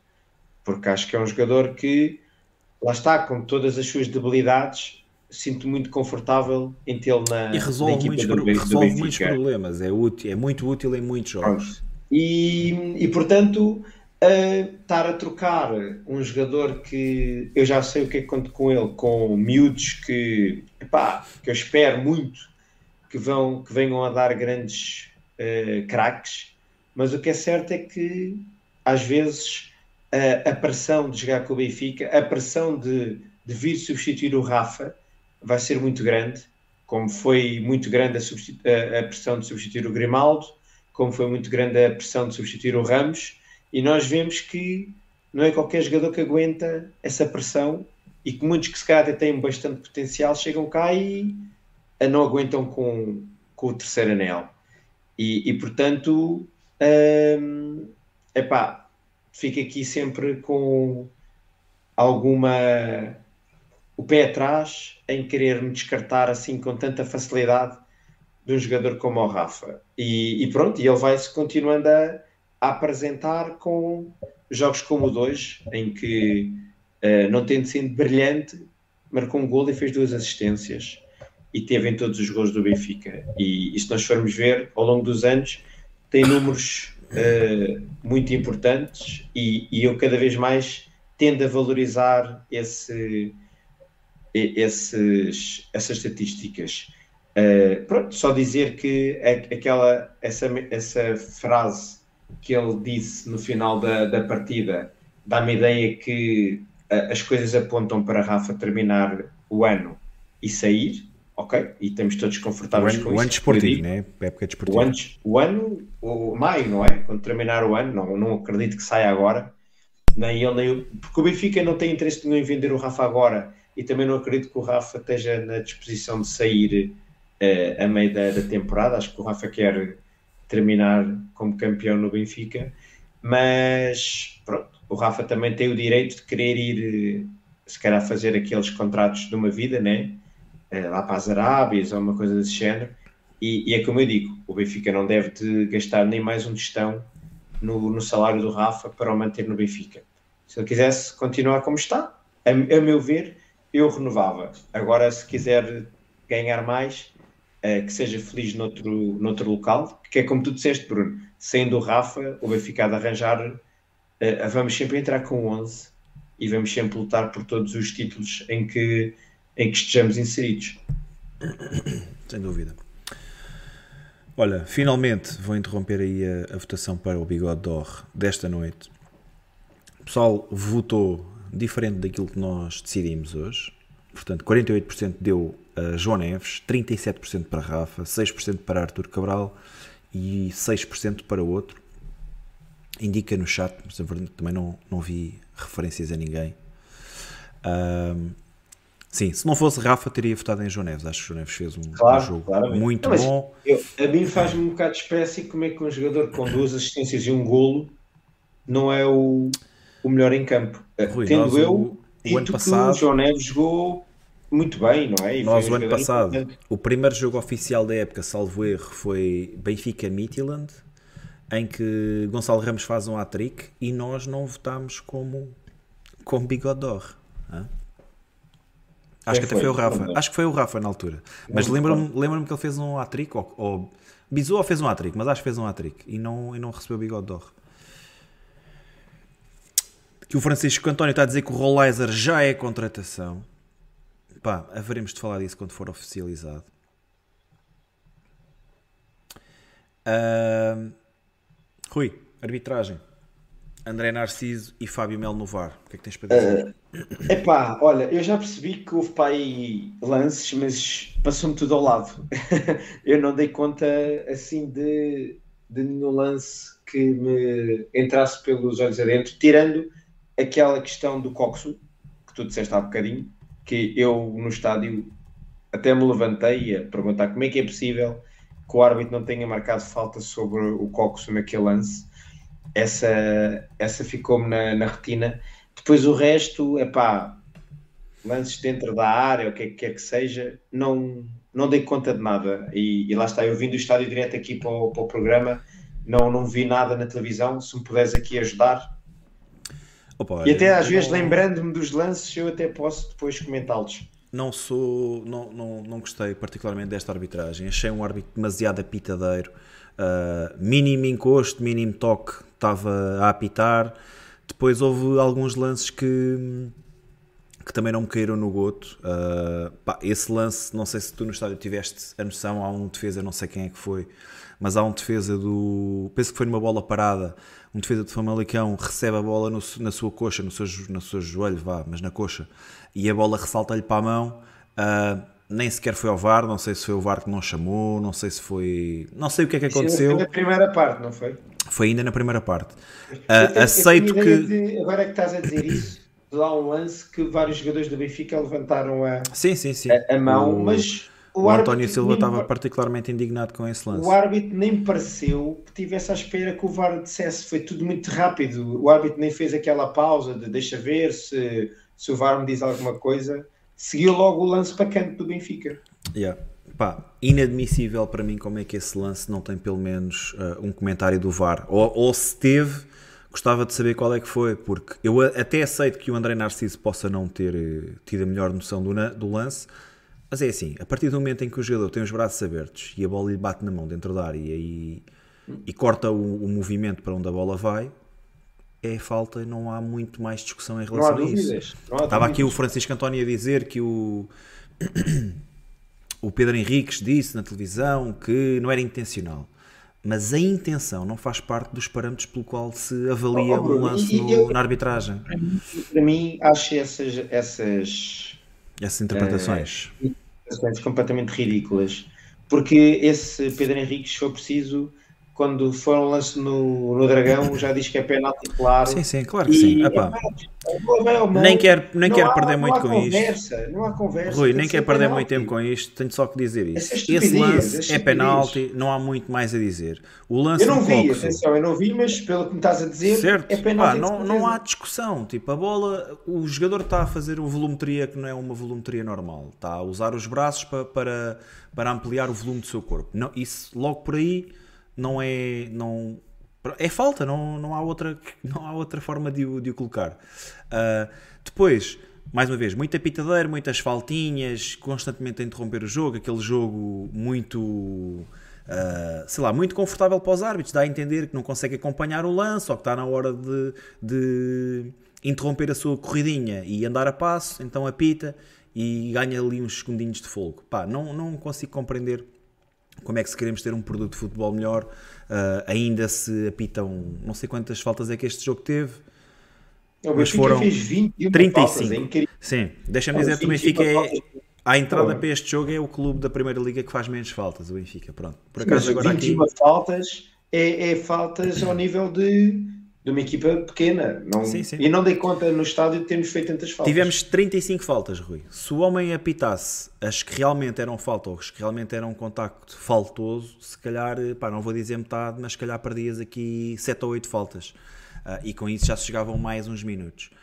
Depois há esse lance do, do Coxo que já falei há bocado, uh, esse lance em que o Coxo é travado em progressão sem bola, pá, seria lance para cartão amarelo, era o Chiquinho, Chiquinho já tinha cartão amarelo, uh, seria o segundo. Há um lance do, do Arthur Cabral, eu não sei se alguns de vocês tiveram noção ou não, mas o Arthur Cabral é puxado, ele fica com a gola, uh, da parte traseira da gola da camisola dele, fica-lhe muito abaixo daquilo que é normal, ele é puxado uh, num canto, Gostava de ter visto esse lance em repetição, mas nunca. Uh, ele, ele, também, agora estás a dizer, ele também foi a gesticular atrás do árbitro durante Man, uma série de tempo. Uh, ele é puxado para trás, ele fica com a cabeça virada toda para trás e, e nota-se mesmo que o, o, formato da gola vem bem até cá abaixo no, nas suas costas. Uh, gostava de ter visto esse lance em repetição também. Pronto, neste caso aqui a realização até é da BTV, mas podem-se não ter apercebido. E, epá, e haveria aí outros lances. Uh, não, não me estou a recordar tudo, mas fiquei muito desagradado com esta, com esta arbitragem. Uh, nota muito negativa para este árbitro. Para este árbitro e para o, e para o VAR. Bem, e se calhar está tudo, não é? Sim, deixa-me só, antes de, de, passarmos ao próximo tópico, só uh, relembrar o pessoal uh, que ainda não deixou o like no episódio, que para nós é importante que o façam, para chegarmos cada vez a mais benfiquistas. E, e se ainda não subscrever o canal, epá, carreguem no botãozinho do subscribe. Estamos quase a chegar aos 5 mil uh, subscritores uh, e ajudem-nos a espalhar o, o bigodismo e, e, a fechar o ano em beleza. Bem, vamos, vamos ter que falar do elefante na sala, né? A Real Di Maria com férias prolongadas. Uhum. Então bora, arranca aí. Deixa-me só aqui uma foto do, temos, do Angelito. Temos bonequinho. Temos sim, senhor. Deixa-me colocar também aí no chat para a apreciação aí do, da malta que me está a seguir para saber o que é que eles acham deste tema. Enquanto eu faço isso, Rui, podes-te podes ir adiantando. Mete aí o Di Maria mais pequenino, pá. Isto é ele. Estás de Maria é grande, meu. Di Maria é grande. Mas é grande, mas não pode tapar a, as nossas carinhas larocas, oh Bruno. Pá, isso não. Isso não. uh, então, uh, para contextualizar, uh, tivemos o Otamendi que levou um quinto amarelo no jogo com o Braga, que, que basicamente o colocou fora do jogo com o Famalicão e que de alguma forma lhe deu a possibilidade de ter alguns dias uh, extras de, de, folga. E depois tivemos Di Maria que uh, estava disponível e que até fez os 90 minutos contra o AVS para a taça da Liga.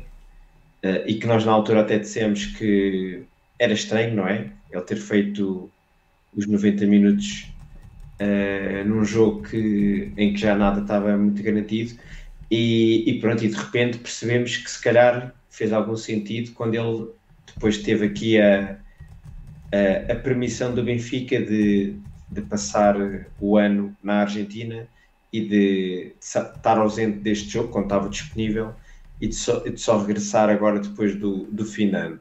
Um, no, num primeiro dia Uh, a notícia basicamente era que o Di Maria tinha tido a permissão de passar o fim de ano uh, na Argentina. Num dia seguinte já veio depois uma informação adicional de que um, o Di Maria tinha também tido a permissão de se ausentar porque tinha ido ao casamento da, da sua irmã. E, um, e a meu ver, um, eu acho que o, o Roger Schmidt tem, uh, na forma como, como tem gerido o balneário nestas questões, eu acho que tem sido uh, um treinador que dá uh, aquele, aquele lema de máxima liberdade, máxima responsabilidade. Uh, e quando dá aqueles dias de férias aos jogadores e quando permite agora que Di Maria se ausente durante uns dias para para estar com a família. Também dá algo por outro lado, uh, sabe que depois os jogadores também ficam contentes com esta com esta liberdade, mas que depois também quando regressam, regressam com um compromisso muito grande para com o treinador e com a equipa. Rui, e... então, mas deixa-me fazer-te uma questão. E qual é que achas que é o estado anímico do grupo, do restante grupo, né, que ficou a trabalhar, que se teve que apresentar mais cedo, uh, em relação a isso? Eu, eu, eu, é assim, um, um, plantel é um grupo de pessoas que têm objetivos, têm contextos, têm carreiras, têm ambições diferentes no mesmo período de tempo. Uh, e, e, eu acho que o Di Maria, uh, por muito que, que a gente goste ou não goste, tem aqui um estatuto diferente dentro deste plantel. Até pela forma como ele chegou ao Benfica, acho que é mais ou menos claro que foi aqui uma grande aposta de, do Rui Costa, não é? Trazer o Di Maria como uma grande estrela que regressava a um do seu clube de coração. E, e, depois temos outros jogadores que, se calhar, até veem a ausência do Di Maria como uma possibilidade de se poderem mostrar e de quererem apresentar ao treinador razões para que ele aposte mais nele. Uh, não me parece que, que seja um problema uh, este tópico, muito honestamente. Uh, e se tivéssemos perdido pontos hoje? Opa, Bruno, sim, é verdade. É, isso é, é, exatamente a mesma questão das, das férias. Quando o Roger Schmidt dá férias aos jogadores, é um problema quando empatamos, ninguém fala uh, que foi até positivo ou que não teve impacto quando o Benfica ganha. É sempre assim, não é? Uh, se calhar se tivéssemos perdido pontos hoje, também podíamos estar a dizer porque é que o Di Maria jogou 70 minutos ou 80 minutos e ele não o tirou e devia ter tirado não é? Como também vimos durante muitos jogos, muitos benfiquistas a dizerem que estava na hora do Di Maria sair da equipa, estava a mais, não estava a fazer nada, era, estava ali a jogar por decreto, porque o Roger Schmidt tem medo de tirar da equipa. Quando agora o Di Maria é afastado, ai Jesus, que ele devia de jogar e que faz falta, e ai ai ai, e que se calhar vamos perder pontos. É como tu dizes, o futebol é o contexto e é o momento, e uh, vamos sempre aqui oscilando uh, entre uh, emoções faz falta, não faz falta, é muito bom, não presta, devia ter saído, devia ter ficado. Uh, epá, e quero acreditar que esta paragem, esta ausência já estava planeada mais ou menos desde o arranque da temporada, já estava mais ou menos, uh, entre aspas, uh, alinhavada logo no, no arranque da época.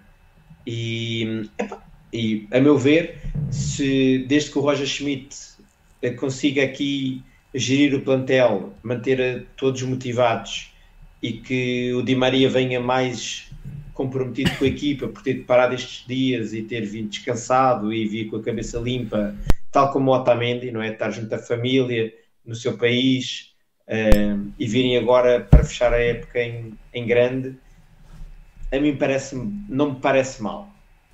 Mas, mas aceito quem, quem considere isto um ato de favorecimento entre o plantel, percebo tudo, mas uh, muito honestamente não, não vi isto como um problema.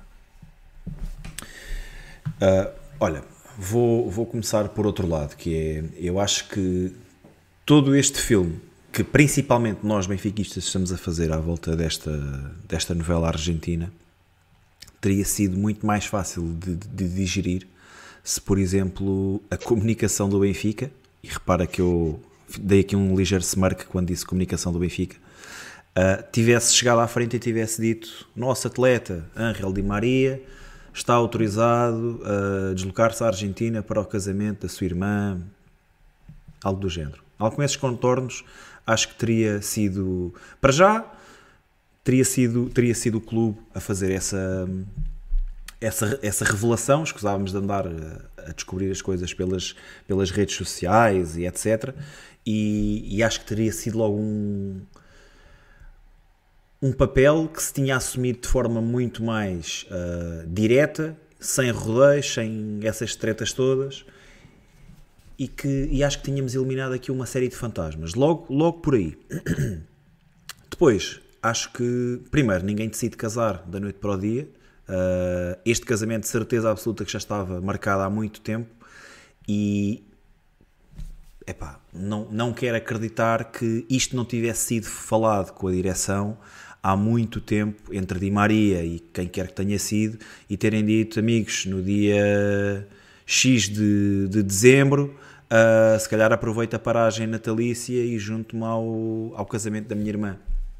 Uh, quero acreditar que isso está tudo tratado. Acho que não é tão grave para o grupo de trabalho como, como se coloca. É claro que parece muito mal, não é? Se nós olharmos para aquilo que são as nossas vidas e, e os nossos colegas de trabalho tivessem outro tipo de regalias que nós não teríamos, obviamente que sem conhecer, sem conhecer os factos, todo, todos ficaríamos, se calhar, indignados com a situação mas com um diálogo tudo, tudo resolve e de certeza absoluta que este tópico foi falado no, no balneário. Como tu disseste, acho que um dos pontos positivos de Roger Schmidt é que dá alguma liberdade aos jogadores, as tais férias, etc. Sendo que depois também lhes exige um, um compromisso uh, quando estão presentes ao trabalho. Pá, quero acreditar que é dessa forma. Uh, e mais uma vez, o Benfica venceu hoje. Se não tivesse vendido, seria tópico de conversa, seria um, um, um ponto para, para podermos agarrar e, e, e destabilizar ou para podermos. Uh, poderia ser um ponto disruptivo. A verdade é que ganhamos, está tudo bem, tudo corre bem. O Anrel vai regressar, o Otamendi vai regressar. Uh, mas mais uma vez, eu penso que às vezes os problemas acontecem porque o Benfica uh, não sabe comunicar ou não sabe comunicar as situações do seu, do seu clube. Se, tivéssemos, se tivesse chegado à frente e tivessem dito o nosso atleta Angel Di Maria estará na Argentina para o casamento da sua irmã nos dias tal a tal, pronto, a comunicação social iria dizer ok, vai falhar o jogo com o Famalicão e nós também iríamos ficar tristes porque não iríamos ter um, um jogador que poderia dar o seu contributo num, num, num jogo importante. Uh, mas estava, estava, já estava apresentado, o clube já tinha. Já tinha... Oh, mas, mas, por exemplo, tu não, tu não sentias que eh, nos últimos jogos havia muitos benfiquistas a pedir que Di Maria saísse de, de campo, que estava a mais, que estava cansado, que não estava a apresentar o futebol que se queria, e agora se calhar são os mesmos mas isso não estão pode, muito indignados. Não pode ser tema para justificar a mas, ausência, mas a, ver, a ausência de um compromisso. Não, mas, Percebo. Ah, de repente, de repente. Ah, depois é assim. E depois também vi em algumas pronto, uh, as redes sociais, tipo aquela coisa de que ah, se, se o jogador não, não está comprometido, não, não está cá a fazer nada, e se ninguém é maior que o Benfica, é pá, pelo amor de Deus, o Di Maria se vê para o Benfica foi porque ele quis e porque quis vir de alma e coração. Ele podia ter ido para muitos outros sítios ganhar, se calhar, muito mais do que ganha aqui. E ele optou por vir para o Benfica porque quis vir e é um sítio onde se sente bem e onde quer dar tudo por este clube. Eu, eu percebo Agora, isso e respeito imenso causa, e fico agradecido, e fico agradecido ao jogador. Mas isso depois também não pode ser usado. Porque, porque se quer ir embora certo. e comparar o com o Enzo. Rui, mas isso, isso depois não pode ser justificado. Ah, uh, tem um tratamento diferente dos outros jogadores. Mas, Mais uma não, vez. Mas, mas, não tem um tratamento diferente, são coisas que são geridas dentro do plantel. E, é, e digo-te mais, e digo mais, acho que Di Maria, por todos os clubes onde já passou, e passou por eh, alguns dos melhores do mundo, Real Madrid, Manchester United, PSG e, claro, o maior deles todos, Sport Lisboa e Benfica, uh, acho que ninguém tem o que quer, tem a dizer o que quer que seja do jogador em si, falta de profissionalismo, problemas com técnicos, nada. Acho que não há um único episódio, ou se houver um no Manchester United, se calhar já é demasiado. Uhum. Uh, pá, mais uma vez, de certeza que isto foi falado entre ele e quem, quem de, de, de seu direito tinha, tinha a responsabilidade de saber que Angel Di Maria ir, ir se ausentar para, para atender ao, ao casamento da sua irmã Lá está, mas depois também não, não, vale, não vale tudo para justificar. Mas eu percebo aquilo que estás a dizer. Uh, as mesmas pessoas que dizem que o Di Maria tem que, não pode jogar os 90 minutos.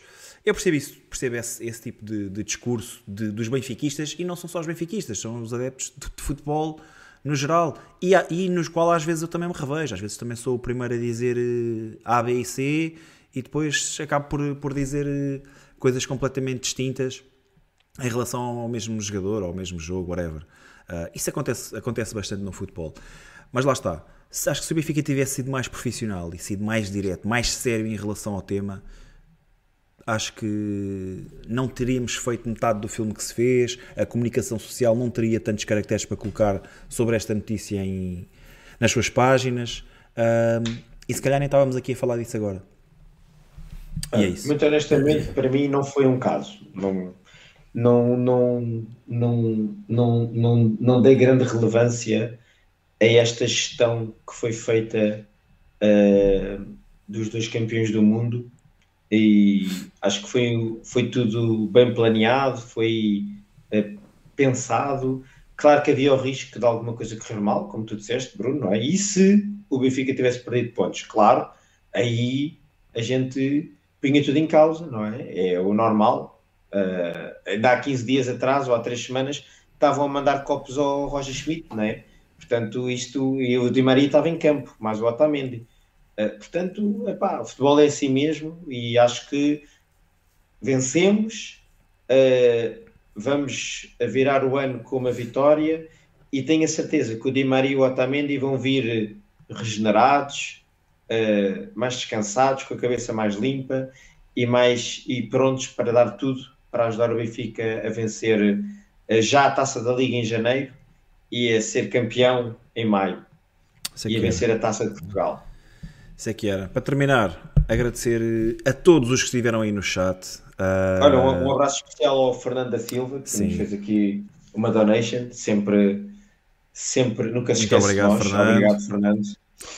Pá, para desejar um fantástico 2024 a todos os benfiquistas, principalmente aqueles que nos seguem, uh, que estejamos aqui no próximo ano a festejar uh, inúmeras conquistas Olha, oh, do, nosso, Bruno, então do nosso Benfica. Qual, quais são os teus desejos para, para 24, ao Benfica? Quantos é que eu posso ah, pedir? Para, a época, para a época de 23, Quantos é que eu posso 24. pedir?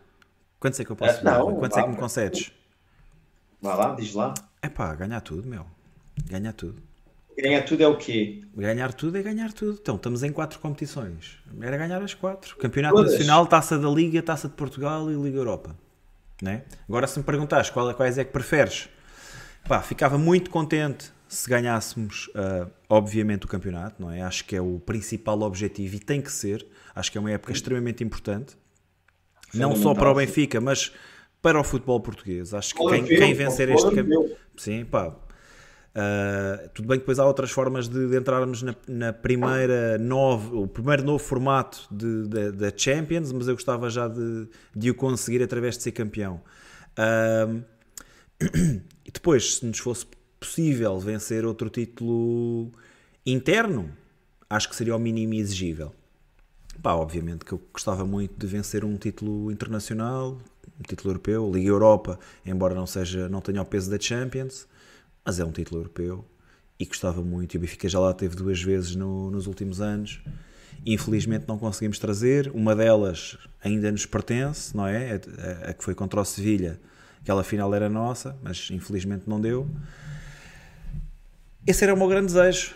Campeonato e, e Liga Europa, se pudesse escolher, obviamente então, seriam esses dois. Mas ficava muito e, contente com o campeonato e mais, e mais outro título interno. Então preferias uh, ganhar a Liga Europa do que ganhar tudo internamente? Não.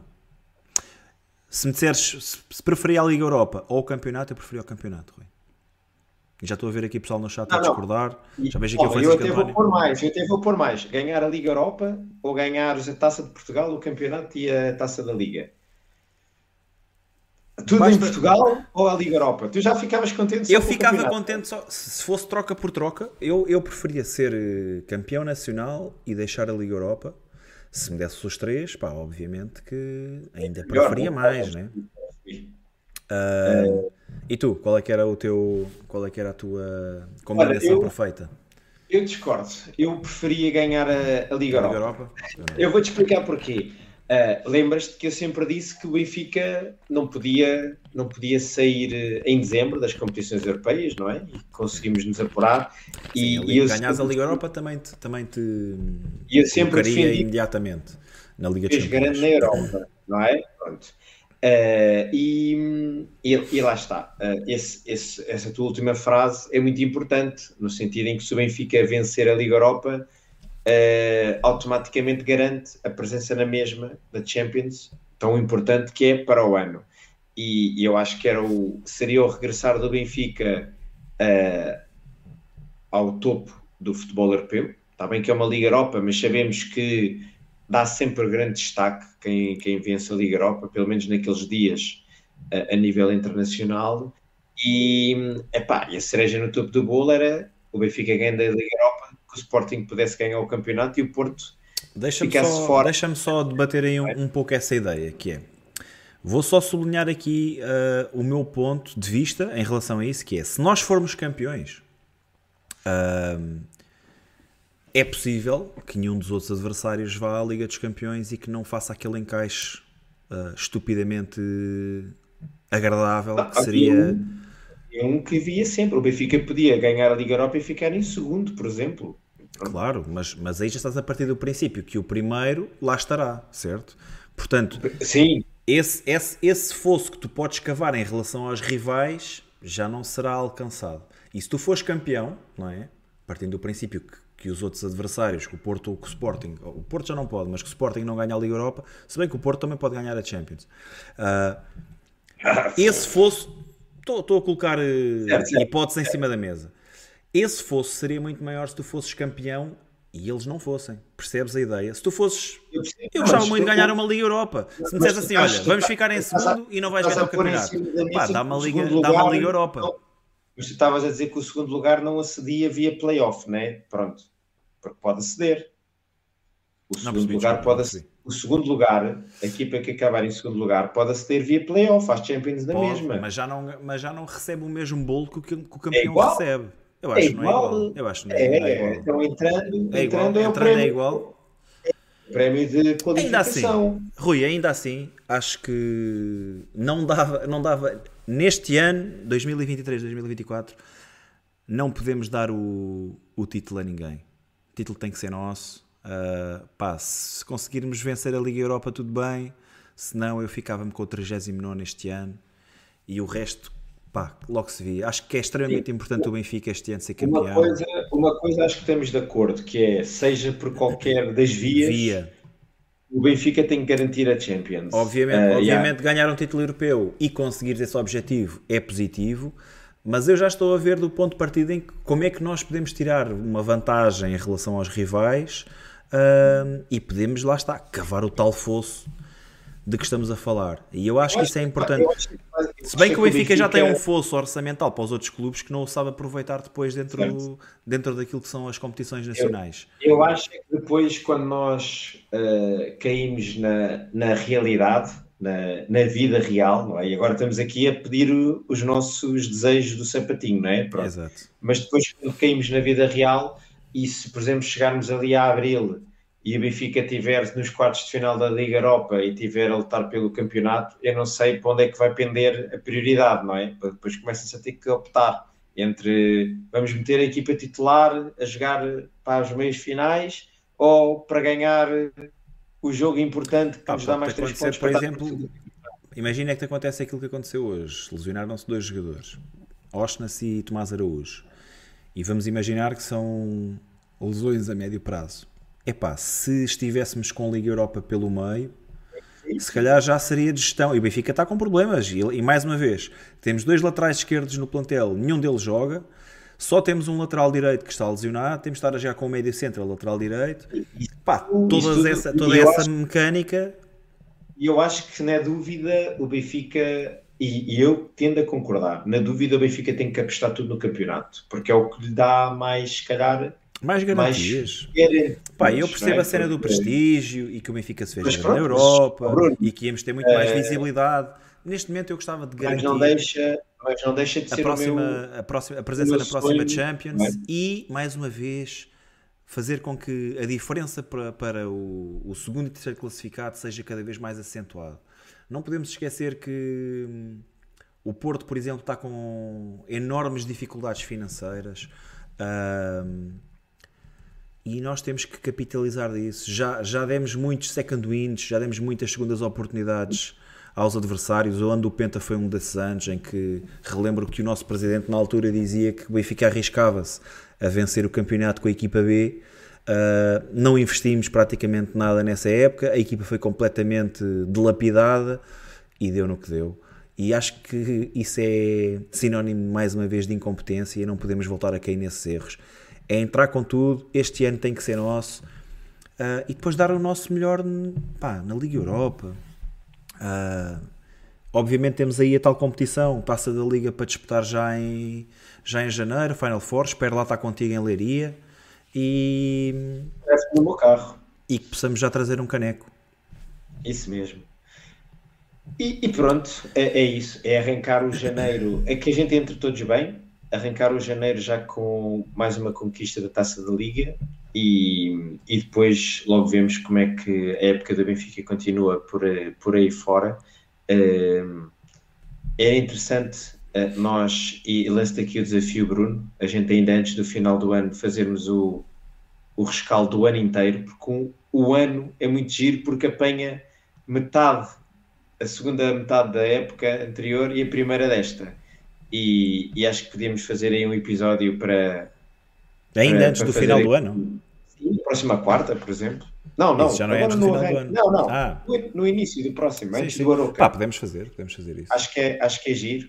E para, para, conversarmos um bocadinho sobre como é que o ano de 23 correu para o Benfica e, e pronto, e desejar-te um 2024 espetacular um, e, e pronto, e que, e que nós, enquanto Bigode à Benfica, continuemos aqui uh, todos os jogos uh, a comentar e a, e a conversarmos sobre o Benfica e sobre o nosso grande amor e agradecer uh, a toda a malta que, que nos vai ouvindo e que nos vai seguindo.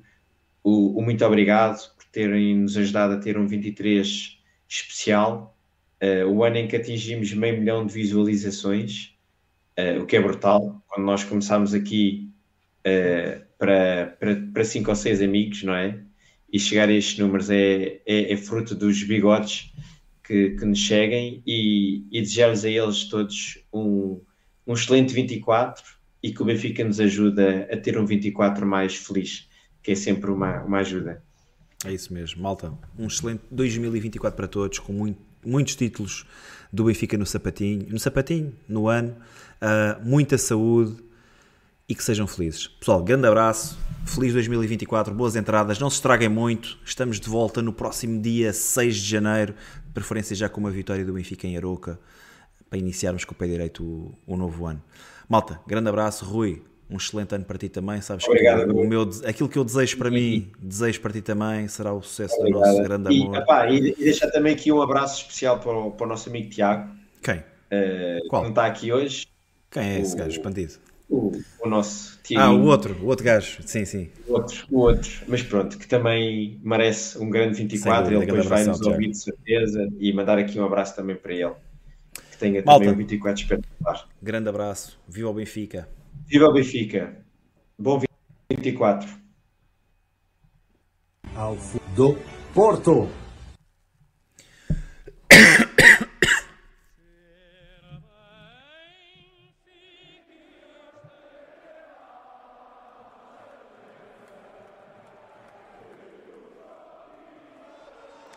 an historic club, a huge club. Congratulations.